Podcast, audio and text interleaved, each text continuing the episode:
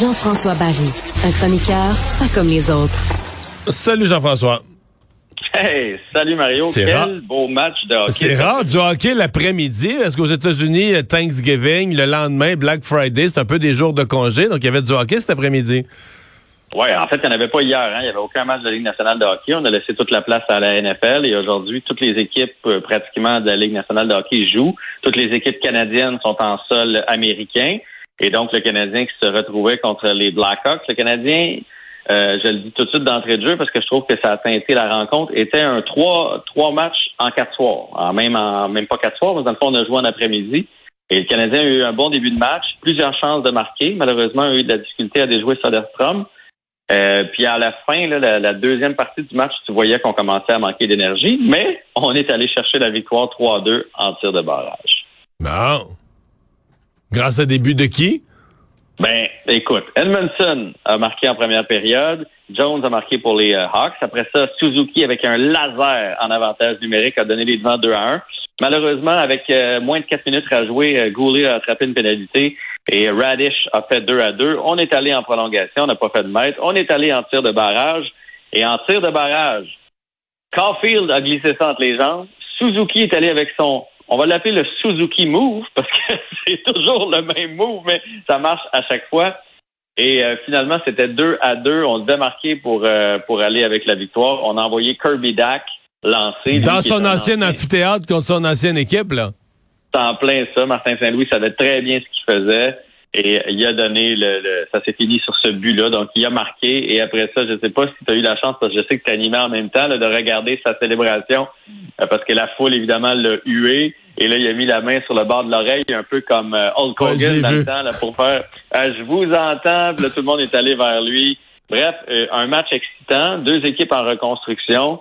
Le Canadien est allé chercher cette victoire-là, 3-2, deux victoires en deux soirs. Et ça tombe bien, puisque ce soir, c'est le souper des recrues.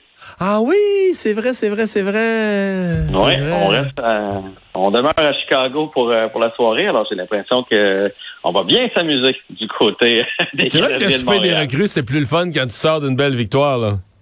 C'est clair. Euh, écoute, dans ceux qui ont bien joué, Suzuki a été encore spectaculaire ce soir. Malheureusement, a manqué une échappée en troisième période avec peut-être neuf minutes à jouer. C'était 2 à 1 à ce moment-là. Là. Euh, c'est rare qu'il en manque. S'il si, marque, c'est terminé. Là. Le, Canadien aurait gagné en temps régulier. En même temps, on n'est pas dans la même conférence que les Blackhawks. Ça, ça donne pas grand, ça change pas grand-chose de leur avoir donné un point en bout de ligne. Euh, Montembeau, qui était à un deuxième match consécutif euh, pour la première fois, donc euh, deux matchs en trois jours a très bien fait ça encore aujourd'hui, a été euh, spectaculaire, fait face à 32 lancés, donc encore une excellente moyenne, fait que ça c'est euh, extraordinaire encore une fois de la part de Montembeau. Euh, ce que j'ai peut-être moins aimé, c'est Slavkowski. Est-ce que tu as vu la mise en échec de, Dickinson sur Slavkowski? Ouais. Euh, est-ce que c'est parce que j'avais l'impression que les deux s'en allaient vers la rondelle. Est-ce que c'est vraiment une mise en échec quoi la tête volontaire? Est-ce que c'était pas aussi clair là qu'on voit des fois là?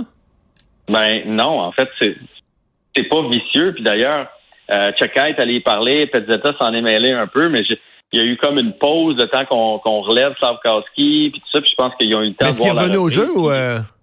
Il était sur le banc à la fin, lors des euh, tirs de barrage. Donc, c'est la bonne nouvelle, c'est qu'il n'y a probablement pas de commotion, quoique des fois, ça peut arriver plus tard. Mais, mais bref, le fait qu'il n'y ait pas eu de, de, conséquences par la suite, Chekai s'en est pas pris à Dickinson, c'est qu'il a bien vu que c'est le kid qui s'est mis dans le pétrin.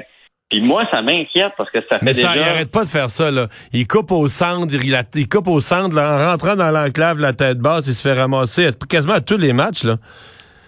J'ai l'impression qu'il était tellement gros et fort. Tout son hockey, ce gars-là, c'est depuis Dans le hockey européen, ouais, où les joueurs sont peut-être moins gros, que, on dirait qu'il réalise pas qu'il peut se faire ramasser.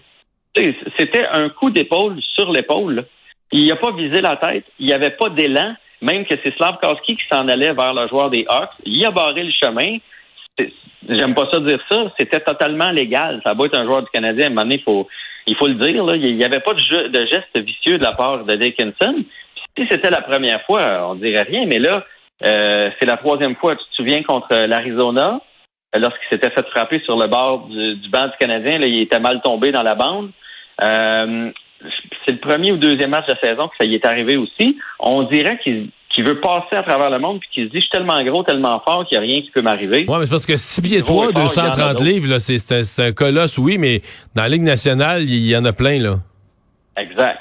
Exact. Puis si pogne un gars qui est solide, même s'il est un peu plus petit toi, mais que lui, il t'attend de pied ferme parce qu'il a huit ans d'expérience dans la ligue. il est ben, solide, c'est ouais, c'est ça. Là. Ouais.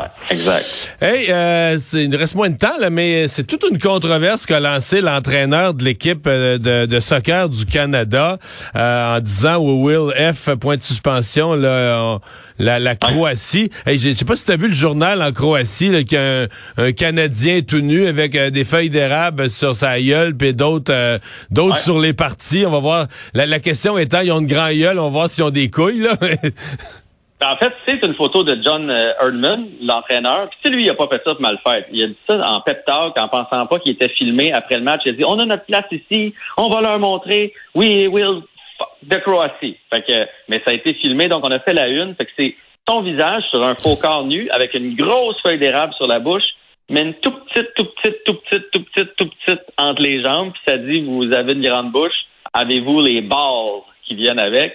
Fait que ça promet pour le match de dimanche. Là. Je pensais pas Mais est-ce que c'est une erreur? de sa part Est-ce que c'est une distraction, euh, une distraction comme pour l'équipe, puis une motivation pour l'équipe adverse? C'est un peu la crainte que j'avais. Je pense que c'est une distraction. Je pense que c'est une erreur. Il aurait dû faire ça dans le vestiaire, ce speech-là. Il aurait dû savoir qu'à la Coupe du Monde, il y a des caméras partout. Jean-François, merci. Bonne fin de semaine. Toi aussi.